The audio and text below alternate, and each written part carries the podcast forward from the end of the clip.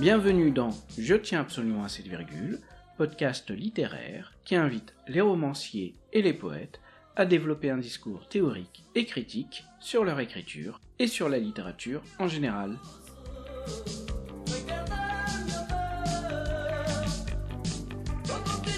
Je reçois aujourd'hui Mathieu Garrigou-Lagrange, écrivain, journaliste, producteur et animateur de plusieurs émissions sur France Culture telles que Une vie, une œuvre ou La Compagnie des auteurs. Il a notamment publié un premier roman en 2005 intitulé ensuite Avenue d'Auteuil aux éditions Albin Michel. Il viendra aujourd'hui nous parler essentiellement de son dernier roman, paru en 2021 aux éditions de l'Olivier, intitulé Le Brutaliste. Pour enrichir cet entretien, vous entendrez des extraits de l'œuvre lus par Marina Torre.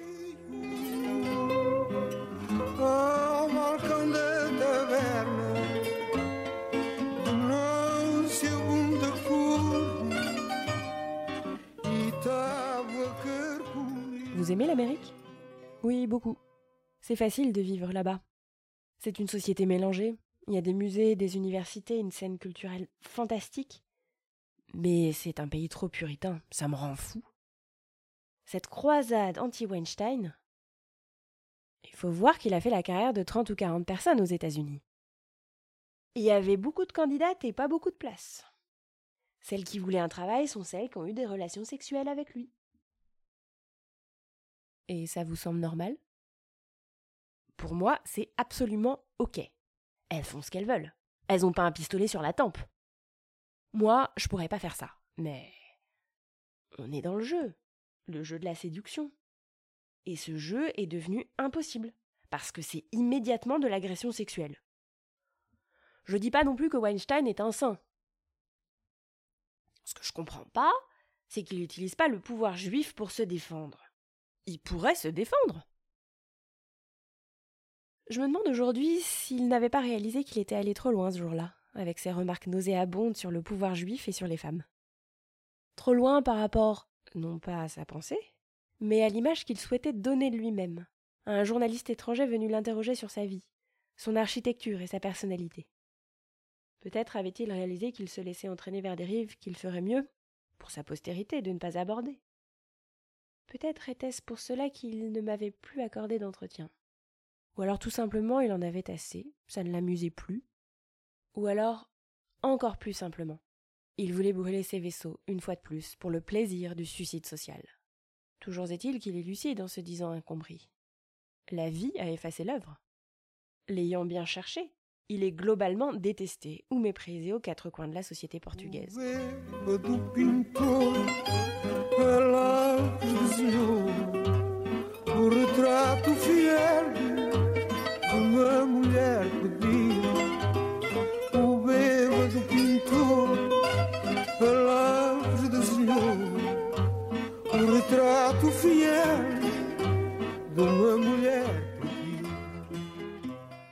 Années 80, un célèbre architecte portugais se retrouve au cœur d'un scandale médiatique quand des vidéos où il impose à des femmes des jeux sexuels et des positions dégradantes lui sont dérobées et vendues dans la presse. Au sujet de cet individu, d'abord admiré puis tombé en disgrâce, vous écrivez, page 35, Étrange trajectoire, pensais-je, que celle de cet homme célèbre pour deux images essentielles, celle de ses bâtiments déroutants et celle de ses vidéos sexuelles. Tel était son drôle de destin, son destin hors du commun. Il avait imprimé dans la société une marque plus profonde que la plupart de ses contemporains, avait été plus intrépide et avait dépassé davantage de limites, tout en partant de plus loin. Mais sa face sombre avait éclipsé, aux yeux de tous, son extraordinaire ascension et sa folle capacité à se moquer des règles, en architecture comme dans les autres domaines de l'existence. Mathieu Garrigou-Lagrange, vous avez produit La Compagnie des auteurs, ou encore Une vie, une œuvre, pour France Culture, autour de figures historiques ou littéraires célèbres. Quel parallèle établissez-vous entre ces deux émissions et votre désir d'écrire ce livre? Eh bien, euh, je crois tout simplement que moi, j'ai pas fait d'études littéraires. Je suis pas euh, quelqu'un qui a suivi un cursus en littérature. J'étais pas non plus un, immense lecteur euh, quand j'étais adolescent ou jeune adulte. Et j'avais écrit un roman en 2005 mais un peu comme on écrit des premiers romans, c'est-à-dire un peu dans l'inconscience de, de ce qui a été écrit avant vous, et, bon, avec une petite culture littéraire, un peu celle que tout le monde a à, à 25 ans ou à 23 ans. Et la compagnie des auteurs, m'en suis occupé, j'avais 35 ans quand ça a commencé, donc j'avais un peu plus lu. Mais ça a été, je dois dire, une espèce de cours accéléré dans tous les domaines de la littérature, parce que pendant euh, six saisons, si on additionne la compagnie des œuvres et la compagnie des auteurs, chaque semaine, euh, euh, il a fallu que moi et mon équipe, on, décortique à fond une œuvre. Et donc, c'était formidable de pouvoir être en classe préparatoire euh, entre 35 et 40 ans, vous voyez. Donc euh, moi j'ai fait vraiment mon apprentissage en même temps que on préparait les émissions et en même temps que je recevais les invités. Donc c'était aussi ça qui était passionnant, de pouvoir euh, poser des questions dont je connaissais parfois les réponses et parfois pas, mais en tout cas j'apprenais en même temps que les auditeurs avec un, tout petit peu d'avance de fait d'avoir travaillé, mais pas tellement en réalité. Et il se trouve que j'avais écrit donc un premier roman chez Albin Michel et que j'en avais écrit d'autres qui n'avaient pas été publiés. Et au fond, je me disais que pour moi, la littérature devait être une euh, activité euh, qui ne devait pas être la mienne et que mon destin devait être euh, de faire de la radio. Et je m'accommodais assez bien de, ça. Mais quand même, j'avais toujours envie et je continuais d'écrire, souvent pendant l'été, pendant les moments de libre mais sans euh, d'abord y mettre beaucoup d'enjeux et puis aussi sans euh, parvenir à faire quelque chose qui me satisfaisait réellement et euh, d'avoir étudié de près les auteurs, d'avoir vraiment compris comment un certain nombre d'entre eux travaillaient, d'avoir aussi compris quand même ce que c'était la littérature, de l'avoir compris mieux. Ça paraît évident, mais ça c'est pas si simple en réalité.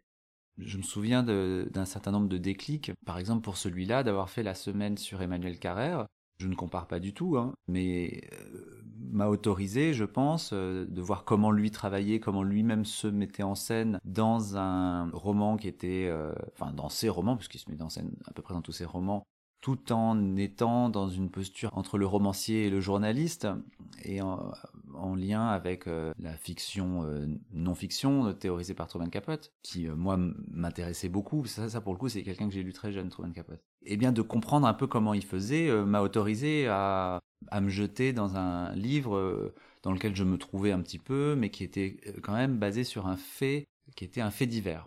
Et je pourrais peut-être raconter comment je suis tombé sur ce sujet-là toujours dans cette même filiation, qui est la filiation de la, euh, non-fiction novel de, Truman Capote, euh, parce que je cherchais un sujet. Et c'est vrai qu'il y a une archive très célèbre de Truman Capote où euh, il est interviewé par la télé canadienne et il dit, alors je vous prépare en anglais avec, sa, avec sa voix si chouette, enfin moi que j'aime beaucoup, un peu au perché comme ça, euh, où il dit a crime, could it be a crime? Donc, euh, est-ce que le sujet pourrait être un crime? Et moi, je, pareil, Truman Capote cherchais un sujet, et moi, je cherchais un sujet aussi. Et donc, un jour, je suis tombé sur ce sujet de cet architecte portugais, qui était un fait divers en réalité. Et donc, je me suis dit, tiens, euh, peut-être que je pourrais m'essayer à, à ce genre-là, à partir de ce fait divers-là. Donc, dans une filiation un peu carrère, un peu Truman Capote, même si, encore une fois, je compare pas, quoi. C'est bien évident que c'est incomparable. Vous avez dit que produire vos différentes émissions sur France Culture vous avait permis de mieux comprendre la littérature. Pouvez-vous revenir un peu sur euh, votre vision de la littérature et comment elle a évolué? Je pense que l'émission m'a permis de remettre au clair les grands courants littéraires, mais aussi de remettre au clair la question du point de vue, de remettre au clair tout ce qu'en fait on met un peu de côté quand on se met à écrire comme ça spontanément, parce que ce qu'on a envie c'est d'écrire tout de suite. Et on pense pas forcément que euh, c'est pas la même chose d'écrire du point de vue de tel ou tel personnage, c'est pas la même chose de réfléchir réellement ce qu'il y a dans le texte. L'émission m'a permis d'avoir un regard distancié en réalité avec euh, les textes, puisqu'on les étudiait. Enfin, c'était des universitaires hein, qui étaient euh, les invités de la compagnie. Donc, on les regardait comme ça, un petit peu comme des objets d'étude, de savoir que en réalité, l'autofiction c'est ça, le lyrisme c'est ça, le surréalisme c'est ça, ça vous permet de vous dire ah oui alors bah moi je suis ça ou je suis pas ça ou ce qui m'intéresse c'est ça ou en fait euh, des auteurs et des autrices avant moi se sont posés des tas de questions par rapport à des auteurs et des autrices avant eux. Donc tout ça fait réfléchir en réalité. Et ça crée un cadre qui est un cadre qui permet ensuite euh, de savoir un peu où on se place et de travailler d'une façon euh, plus efficace j'ai envie de dire comme vous savez un petit peu ce qui a été fait, quels sont les enjeux des différents types de textes, tout d'un coup, il y a des questions qui tombent en fait. Il y a des questions qui deviennent évidentes et je pense que voilà, l'émission m'a permis ça, m'a permis d'être dans un espace un peu plus quadrillé euh, par le patrimoine en réalité, parce que c'était une émission de patrimoine. Donc euh, ça me servait au premier chef et j'espère que ça servait, enfin j'espère que ça servait aux auditeurs aussi. Pourquoi ce choix de nommer votre personnage le brutaliste? Alors que le livre narre le parcours d'une personne réelle et aisément identifiable Eh bien parce que justement, euh, moi je ne suis pas certain de raconter l'histoire de cet homme en réalité. Je raconte une histoire avec les faits que j'ai trouvés sur lui, donc tous les faits sont vrais, euh, ça ne veut pas dire que toutes les scènes sont vraies, mais les faits sont vrais. Bon, je dirais à 95%, parce qu'il y a des choses quand même que j'imagine mais à la fin des fins, est-ce que je peux dire que je le connais? Non, parce que lui, il m'a vu arriver, il s'est dit tiens, euh, quelqu'un qui s'intéresse à l'architecture, euh, qui est pas, qui est français, euh, bon, peut-être que je peux, je pourrais faire un coup, peut-être trouver quelqu'un qui fasse qu'on reparle de moi d'une autre manière, peut-être que je pourrais faire passer un certain nombre de mes idées. je sais pas ce qu'il s'est dit, hein, mais c'est possible qu'il se soit dit ça. Donc, il m'a présenté un visage de lui-même, mais que je sais pas, voilà, dans quelle mesure je peux dire que c'est lui exactement. Donc ça m'intéressait davantage de l'appeler toujours le brutaliste et de laisser l'ambiguïté sur le fait que c'était lui, mais en même temps euh, c'était une vision euh, qui correspondait pas forcément à, Thomas Tavera, parce que tel est, son nom.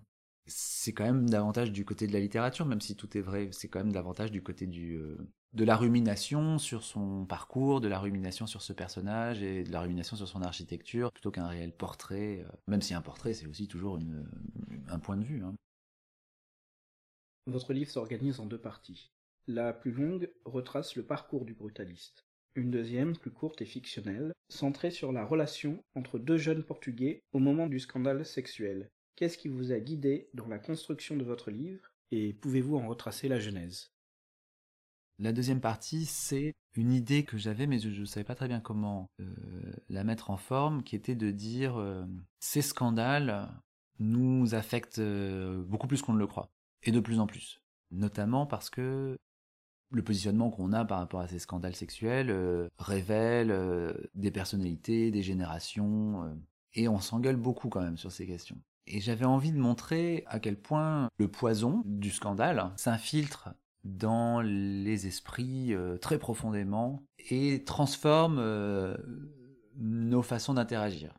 Et donc j'avais envie de, de, mettre en scène pour retourner un peu les choses, donc un peu artificiellement, un, garçon condamnant énormément l'attitude du brutaliste et une jeune fille euh, qui est plutôt sur un mode euh, oui voilà bon marrant quoi. Et donc euh, finalement ces deux personnages qui ont tout pour se plaire et qui commencent à, se plaire se rendent compte qu'il n'y a pas que sur ce sujet-là, mais sur tout un tas de une manière de voir les choses, de voir le monde et qui englobe aussi ce sujet-là plutôt ce sujet-là est un symptôme de deux manières différentes de voir le monde, eh bien, euh, finalement, ne sont pas accordés, pas tout à fait. Euh, et j'avais envie de montrer ce désaccord subtil, en fait, euh, ce, petit désaccord. C'est pas grand-chose, mais un petit désaccord, et qui est un poison aussi. Donc je pense que le, scandale révèle hein, des personnalités différentes. Je dis pas que le scandale provoque, je sais pas en fait, j'en sais rien, je suis pas sociologue hein, de toute façon. Mais, euh, mais voilà, euh, c'était le rapport entre l'extérieur et l'intériorité, entre l'information, ce dont on parle, ce qu'on voit à la télé, ce qu'on voit dans les journaux, donc les, scandales, et l'intériorité. Et ça m'intéressait par rapport à ce qu'on vivait aussi en France, quoi. Donc, euh, l'idée à un moment donné a été de faire que ces deux histoires, donc l'histoire du brutaliste et l'histoire de ce jeune couple, s'enchevêtrent. Et je n'y suis pas parvenu. Donc j'ai tenté une deuxième version du livre euh, parce que ça faisait trois histoires. Ça faisait l'histoire du couple, l'histoire du brutaliste et un peu la mienne aussi. Donc ça faisait trois fils narratifs. Et euh, ça ralentissait à chaque fois, parce qu'on passait d'une histoire à une autre, parce que donc il y avait trois expositions, après trois développements, après trois euh, rebondissements, après trois. Donc du coup, je les ai, j'ai repris entièrement et, et je l'ai fait sous forme d'une deuxième partie miroir, quoi. C'est-à-dire une fois qu'on a raconté l'affaire, on raconte trois jours ou une semaine de la vie de ce jeune couple au moment où le scandale éclate. Et là, c'est complètement fictionnel.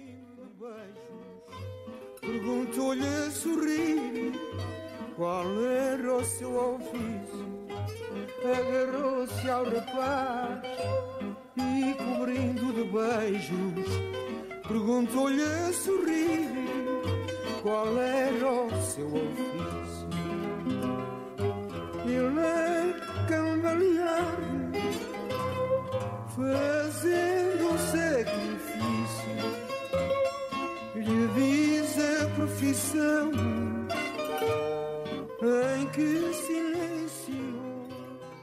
Elle n'avait aucune idée de ce que serait cette fête et s'en moquait plutôt. Sur son agenda était seulement inscrit le nom de Junior. Depuis plusieurs jours, elle ne pensait qu'à lui, comme elle n'avait pensé avant lui et pendant plusieurs jours qu'à Thiago, Vicente et Miguel, les trois derniers garçons avec qui elle avait entretenu l'espoir d'une relation pour la vie. Aussi se dit-elle en chemin. Il faudrait cette fois-ci faire un peu attention, se montrer plus aimable, moins cassante peut-être, moins bavarde, moins enthousiaste être davantage cet écran sur lequel les garçons peuvent projeter leurs fantasmes, et moins cette fille qui a une opinion sur tout et entend vous la faire connaître. Ses parents n'avaient cessé, toute son adolescence, d'insister sur la nécessité de changer ce point-là de son caractère. Et elle était très consciente d'être plus exubérante que la plupart des filles de son âge, ce qui pouvait rebuter. Cet enthousiasme tenait chez elle à une forme d'honnêteté qui confinait à la naïveté, l'idée qu'il est juste de dire ce que l'on pense. Face aux réactions souvent négatives qu'elle s'attirait, elle se rassurait avec ce mantra. Si l'on est honnête, mieux vaut parler beaucoup. On finira toujours par vous emporter crédit. Évidemment, cette vision des choses dénotait une pointe d'arrogance, mais son raisonnement faisait d'elle une jeune fille originale et forte, qui savait ce qu'elle voulait, et aussi ce qu'elle ne voulait pas. D'ailleurs, les histoires de ces filles passées dans le fauteuil du brutaliste lui semblaient invraisemblables, tant elles ne lui auraient pas laissé le début d'une chance de la soumettre de la sorte. Comment pouvait-on se laisser autant abuser? Cet homme les dominait-il à ce point? Désirait-elle qu'il leur propose du travail? Avait-elle des enfants à nourrir? Probablement oui. Pour ce qui la concernait, elle avait plusieurs fois, par son attitude, mouché les intentions de certains hommes qui n'y étaient pas revenus, et en concevait une certaine fierté. Junior lui avait plu tout de suite. Elle le trouvait d'une beauté admirable. Comme la dernière fois où il était entré dans l'agence, elle aimait la douceur de son attitude, et surtout ce sourire de contentement qu'il avait eu en annonçant qu'il avait vu le brutaliste dans l'ascenseur. Joie enfantine, immédiatement traversée par un nuage, quand il avait dit l'avoir aussi croisé la veille au fragile. Sa fanfaronnade s'était voilée l'espace d'une seconde. Elle avait vu ce jour-là en lui le subtil dosage des contraires qui le rendait unique à ses yeux, et désirait à présent l'incorporer à sa vie, tout en craignant de mal s'y prendre une fois encore.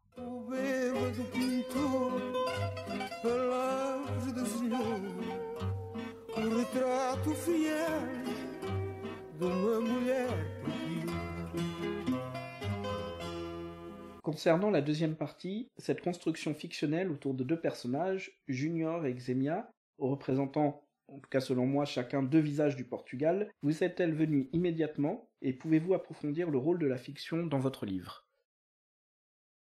Alors vous avez tout à fait raison, c'est en effet deux visages du Portugal. Euh, la jeune fille représente euh, une volonté de modernité et le garçon euh, qui finalement est probablement, euh, je ne sais pas quel mot employer, mais euh, d'une sensibilité euh, peut-être plus à fleur de peau, et, sans doute davantage effrayé par le, déferlement de la modernité. Et cette modernité, elle est liée au personnage du brutaliste qui, rappelons-le, construit le premier centre commercial du Portugal et les trois premiers gratte-ciel. C'est pour ça que elle, qui aime cette modernité-là, qui travaille dans une agence de publicité, finalement, elle est dans ces années 80, quoi. Les années 80, bon, du fric, c'est un cliché de le dire, mais euh, voilà, ces années 80, de l'ambition, allez, disons ça. De l'ambition, de la modernité, de la fête, euh, parce que c'est quand même ça aussi que raconte le livre, c'est les années 80 qui font suite à la révolution de 74, et donc à un Portugal euh, qui était quand même, voilà, le Portugal de Salazar, donc euh, tout d'un coup, euh, on passe un peu d'un état qui ressemble à Vichy, quoi. C'est un peu la même chose. C'est un peu travail famille patrie quand même, Salazar. Donc on passe de ça à euh, une espèce d'ouverture soudaine au monde qui corresponde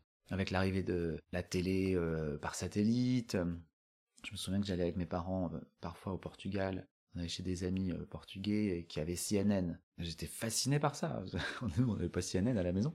Et donc les Portugais, bien souvent, ont un rapport à la modernité peut-être euh, une analyse un peu bateau, peut-être à cause justement du salazarisme, et, euh, mais ils aiment beaucoup euh, la nouveauté, la technologie. Donc elle, elle est comme ça. Elle, est comme ça, et lui est, est dans quelque chose de plus traditionnel, de plus spirituel, et du coup, il s'identifie pas non plus à cette architecture qui, pour lui, est une architecture américaine. D'ailleurs, le brutaliste a fait ses études aux États-Unis, qui est une architecture postmoderne. Euh, et elle, elle l'accepte. Non seulement elle accepte, mais euh, pour elle, c'est une libération.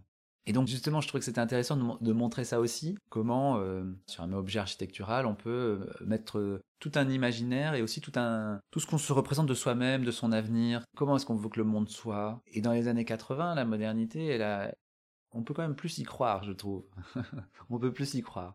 Ça peut faire rêver autrement. Et elle est vraiment comme ça. Donc euh, j'avais pas mal joué. Je me souviens que j'avais fait des listes, des listes de mots pour elle et des, mots- pour lui qu'est-ce qu'elle boit, qu'est-ce qu'il boit, qu'est-ce qu'elle mange, qu'est-ce qu'il mange, euh, et puis même des adjectifs euh, que j'ai plus en tête, mais que j'ai vraiment réinjecté dans le texte pour, pour donner, enfin pour essayer de donner une impression, voilà, d'une espèce de tradition, mais mais une belle tradition, hein, enfin pas une tradition qui serait euh, dé- dépassée ou quoi que ce soit. Et puis elle étant vraiment du côté de de l'avenir, et ils s'affrontent sur ce scandale euh, qui est le scandale euh, du, du brutaliste et ça les affecte parce que dans leur histoire d'amour ça les ça les sépare en fait Vous avez parlé de, de listes de vocabulaire. Est-ce qu'il y a eu d'autres procédés comme ça que vous avez mis en place euh, pour l'écriture de ce livre? Hum. Donc il y avait la transcription des entretiens. Euh, alors c'est pas un procédé mais quand même ça change un peu les choses parce que quand vous avez toutes vos notes du coup souvent je rajoutais des, des phrases.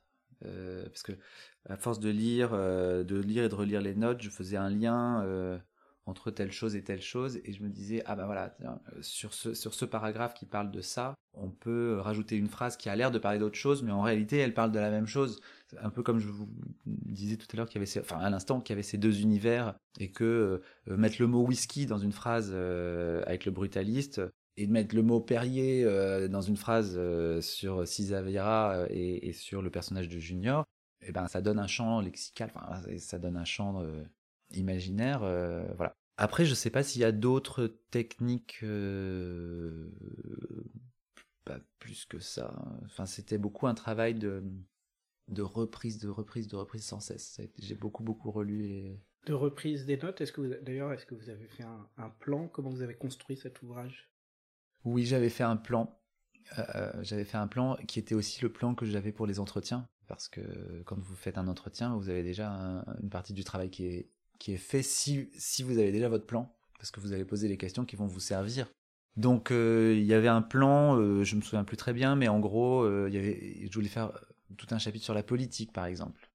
Et après, euh, en fonction de ce que lui m'a répondu, ça marchait, plus, ça marchait plus ou moins bien, et donc il a fallu retravailler un peu mais il y avait quand même un plan, euh, même, si, même si après il a quand même beaucoup bougé le plan, faut bien le dire.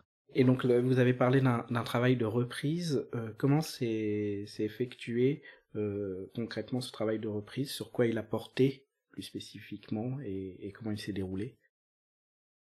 Alors c'était beaucoup dans le, dans le texte lui-même, stylistiquement. Euh, J'avais envie de dire des choses vraiment précises et que chaque phrase soit assez précise sur euh, voilà ce que je dis. Ce qui donne un style parfois un peu cadenassé, je trouve, maintenant, à la relecture. Ça manque parfois un peu de, un peu de, je dirais pas pas de souffle, mais un peu de folie, quoi. Parce que euh, je me souviens d'avoir pas- passé pas mal de temps parce que je voulais raconter comment sur euh, une usine construite par le Brutaliste, qui est une usine de, de disques. Euh, il y avait des arêtes, c'est des arêtes oranges, et que le, soleil, en fonction des heures de la journée, donc fait que l'ombre sur ces arêtes s'agrandit comme ça. Et bon, j'ai passé pas mal de temps pour essayer de fabriquer cette image. Je sais pas à la fin euh, ce qu'elle euh, ce qu'elle vaut, mais c'était beaucoup des choses comme ça. Alors que sur le roman que j'essaye d'écrire en ce moment, je peux pas du tout là-dedans. Donc euh, voilà, c'était beaucoup, ça, le travail de relecture. Et ah oui, alors si, j'ai quand même beaucoup coupé. Il y avait beaucoup plus d'architecture dedans. Notamment, il y avait tout un, développement sur l'architecture salazariste que j'ai coupé parce que euh, même si j'aimais bien, euh, c'était très descriptif et je pense que ça, pour le coup, ça, ralentissait beaucoup. Et aussi, il y avait des photos parce que euh, dans une première version, j'avais pris en photo les immeubles, euh, ces immeubles à lui, les immeubles de Cisa, les immeubles de, l'architecture Portugal Suave, donc l'architecture salazariste. Et ça brouillait un peu les cartes, parce que le livre est déjà composite avec ces deux parties. Donc en, rajoutant des photos, il fallait que le lecteur s'accroche, quoi. Enfin, il fallait que le lecteur se accepte et se dise pas qu'est-ce que c'est en fait. Et bon, c'était quand même un gros risque. Donc j'ai enlevé l'architecture en fait euh, beaucoup. Les styles entre la partie fictionnelle, la partie, euh, la première partie, euh, qui est plus du côté du récit et de l'autofiction, sont assez différents. Mm. Est-ce que ça a été là aussi un choix délibéré ou comment ça s'est comment ça s'est opéré? Oui, parce que d'un côté, on est dans dans le récit de l'avancée du Minotaure dans la ville. C'est un, peu comme ça que je le voyais, quoi. Donc euh, le type euh, un peu prédateur euh, qui arrive, il part de rien, il se, fabrique entièrement, il rachète les boîtes de nuit, il est partout, il est à la télé, on le voit tout le temps. Et donc donc il y a ce, style voilà un peu un peu tenu quand même et qui sait où il va. C'est une espèce de style avec un narrateur déjà qui, dit ce qu'il pense, etc. Donc on sait ce qu'on raconte un peu comme lui, il sait où il va. Alors que la deuxième partie, c'est exactement l'inverse. Euh, la deuxième partie, c'est précisément le tâtonnement constant euh, de ces deux êtres qui ne savent pas du tout euh, ce qui se passe, quoi. Et notamment parce que du fait de leur jeunesse, etc. Donc ce qui se passe se passe dans des interstices de conversation ou dans des et c'est pas la même on peut pas raconter avec ça peut pas être le même style c'était pas possible. Mais justement c'est pour ça que les, deux parties moi m'importent parce que souvent les lecteurs et les lectrices aiment bien soit la première soit la deuxième partie. C'est marrant mais assez rarement les deux. Et euh, donc on, va souvent me dire mais euh, pourquoi la deuxième partie? Ou alors euh, ah la deuxième partie vraiment super. C'est marrant hein, et c'est très étonnant mais et, et, ben justement je crois que c'est ça que ça dit tout simplement c'est que c'est que ce fait divers on peut l'aborder de plein de manières, d'une manière soit très affective, de façon un peu de la réception, ou alors d'une manière un peu martiale, qui est la façon dont lui il a pris assaut, enfin il a, il a fait, il a pris la ville d'assaut.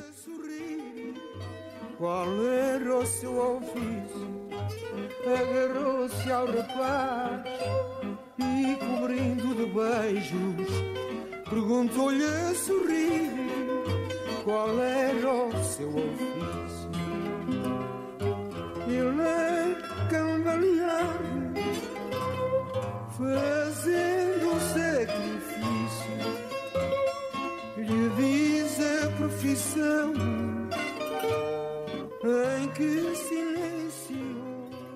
Dans la Lisbonne du début des années 80, le fun va partout crescendo.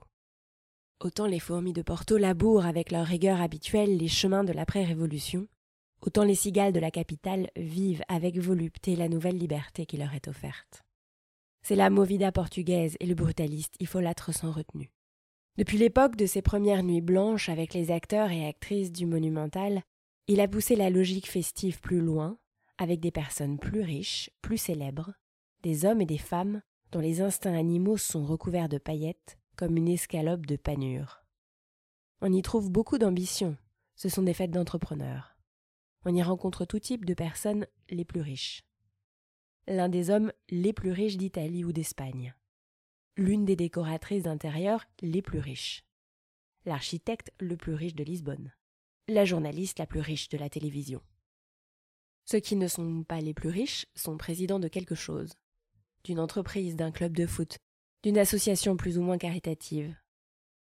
Les fêtes sont très privées, mais se poursuivent aussi dans les discothèques à la mode. Trumps, Adlib, Twins, Banana Power, Stones, Alcantara Locura sous plateau. Il y a des banquiers, avec les membres de la puissance famille Espirito Santo, et des patrons de presse comme Francisco Pinto Balsemao, ainsi que des publicitaires de haut rang. Et puis il y a Amaryllis, la femme du brutaliste, licenciée en pharmacie, propriétaire avec son mari de part dans les trois discothèques susmentionnées, le Trumps, le Twins, le Stones.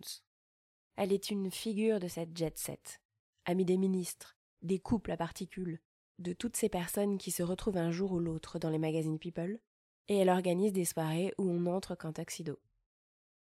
Plus rien ne semble alors entraver l'ascension du brutaliste. Comme hissé par la crémaillère qui tire les wagonnets jusqu'en haut du manège, il approche de son sommet. Dans les années 80, il se sent plus fort que tous les autres architectes de la place. Il a tout lu, tout assimilé, connaît par cœur les théories de l'architecture. Mais les bâtiments qu'il imagine n'ont rien de révérencieux envers le passé. Il veut jouer comme on joue avec des figurines en plomb, pour être dans le rapport le plus simple possible à son art, celui instinctif de l'enfant. Et tout Lisbonne l'acclame, lui dit d'y aller plus fort, et ne lui demande que cela de prendre la ville sans lui demander son avis. En tous les cas, c'est cette rumeur qu'il choisit d'entendre monter depuis le fond de la cité, à l'exclusion de toutes les autres. Tout paraît faisable dans la Lisbonne de ces années-là, où trône de bar en bar, de restaurant en restaurant, de déjeuner de travail en réunion de businessmen, le brutaliste, au zénith de son petit rêve américain. Ces années 80 lui conviennent autant que le jaune au soleil. Cette esthétique 80 est la sienne. Il aime les corps découpés par les lasers rudimentaires de ses boîtes de nuit, les sons artificiels et métalliques qui ne se soucient plus de références historiques. Cette gigantesque table rase.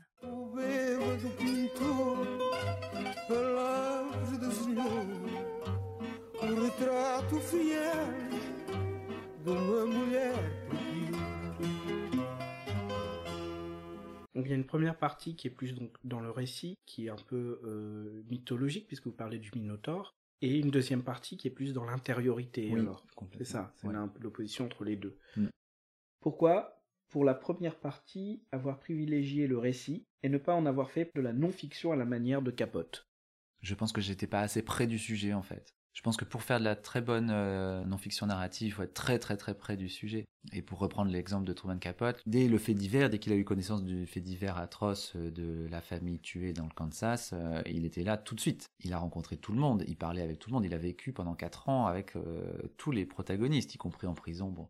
Et donc les écrivaines et écrivains qui se sont mis dans cette lignée-là, eh bien quand même, on fait aussi ce travail d'être très proche. C'est pas simple, hein. euh, ça veut dire qu'il faut quasiment pas travailler à côté, hein. ou alors il faut euh, faire comme Florence Aubenas, on se met en, disponibilité et on travaille en immersion. C'est ça quand même qui fait la, bonne euh, narrative non-fiction. Et puis, pour l'exemple de Florence Aubenas aussi, c'est être lié de très près au personnage, parce que dans l'inconnu de la poste, par exemple, le protagoniste, celui qui est accusé de meurtre, est en lien avec elle constant. Enfin, pas constant, à un moment donné, il disparaît, mais il est vraiment en lien avec elle. Donc moi, j'avais pas cette possibilité-là. C'était trop tard, on, arrivait 30 ans après. Ou alors, il fallait raconter une autre histoire, qui était euh, l'histoire du bonhomme dans sa vie 30 ans après. Et à ce moment-là, c'était autre chose. Donc il fallait... euh, Mais bon, est-ce que j'avais aussi envie de passer ma vie avec lui? C'était pas sûr. Enfin, franchement. Donc euh, voilà.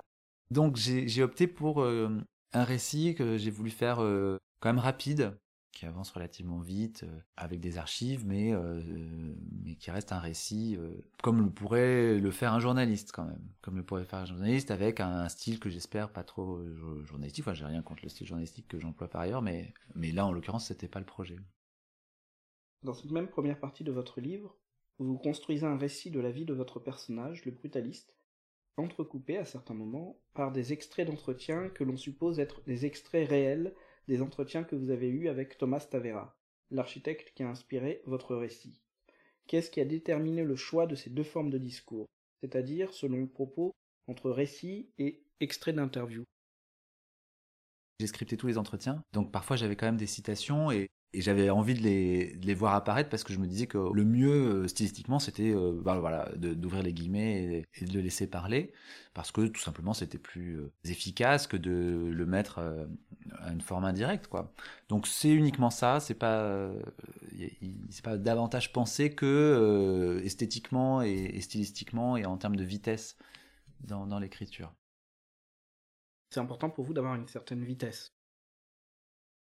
Je suis un peu obsédé par le fait que les gens vont s'ennuyer. Et c'est aussi, euh, à la radio, c'est un peu la même chose. On est tout le temps en train de se demander, euh, bon là, ce que la personne me raconte, ça m'intéresse, mais est-ce que ça intéresse les auditeurs? C'est compliqué. Parce qu'en fait, on n'en sait rien. On pense que oui, on pense que non. Parfois, ça conduit d'ailleurs à faire des erreurs, parce que parfois, on, coupe les invités, alors qu'au fond, euh, on, on devrait pas, mais parce qu'on a l'impression que c'est trop long, etc.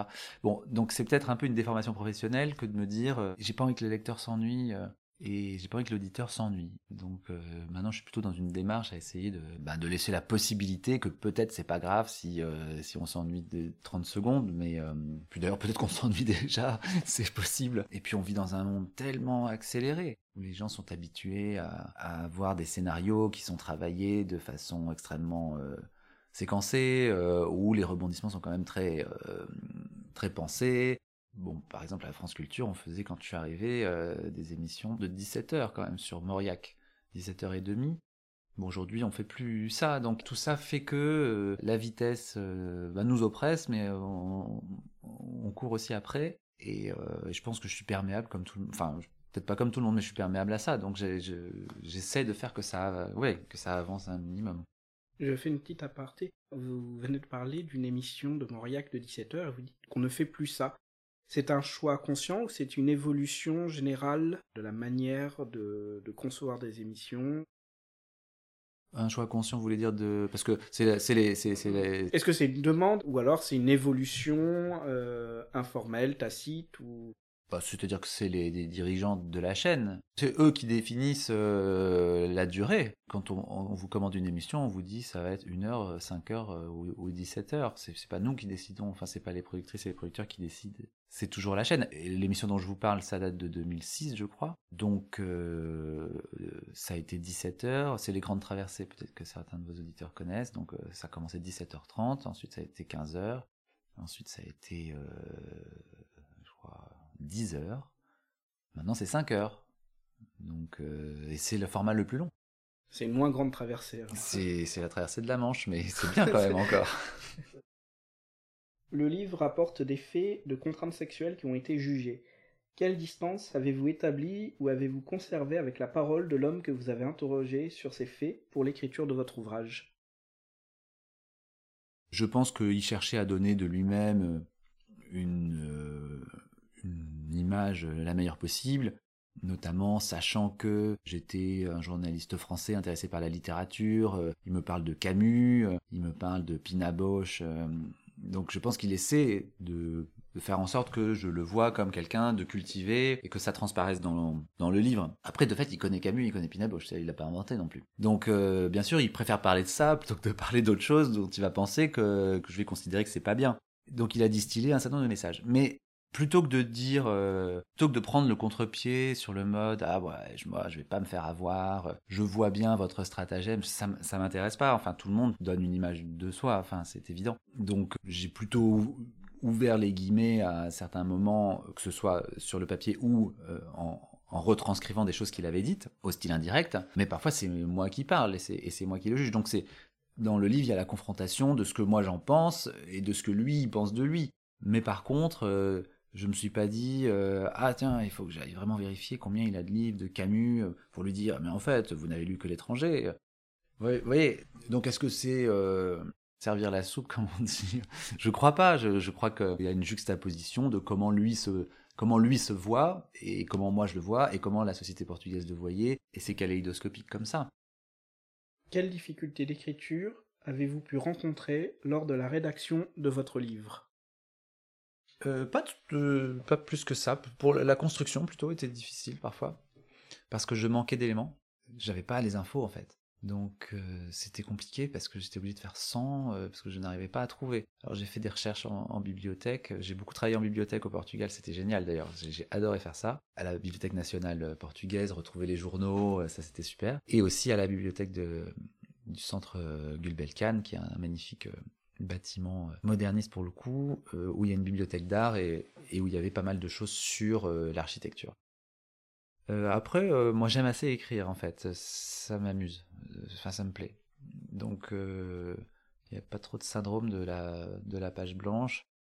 Donc plutôt problème de structure par manque d'informations parfois impossible à trouver pour moi. Parfois vous trouvez que c'est pas très bien ce que vous faites, c'est autre chose, mais mais j'ai pas trouvé ça, j'ai trouvé ça plaisant. Enfin, je me souviens justement euh, de semaines passées dans cette bibliothèque, euh, génial. Enfin, c'est formidable de faire que ça toute la journée. Et en plus dans, la ville de Lisbonne, où le soir vous sortez, vous êtes à Lisbonne, c'est euh, enfin c'est des semaines, c'est les meilleures, c'est les meilleures semaines de travail possibles.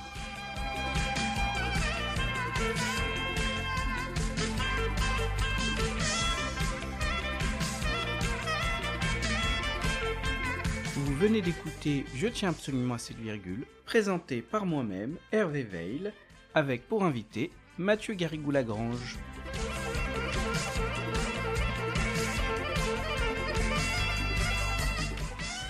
Merci de nous avoir suivis et à bientôt pour une nouvelle émission.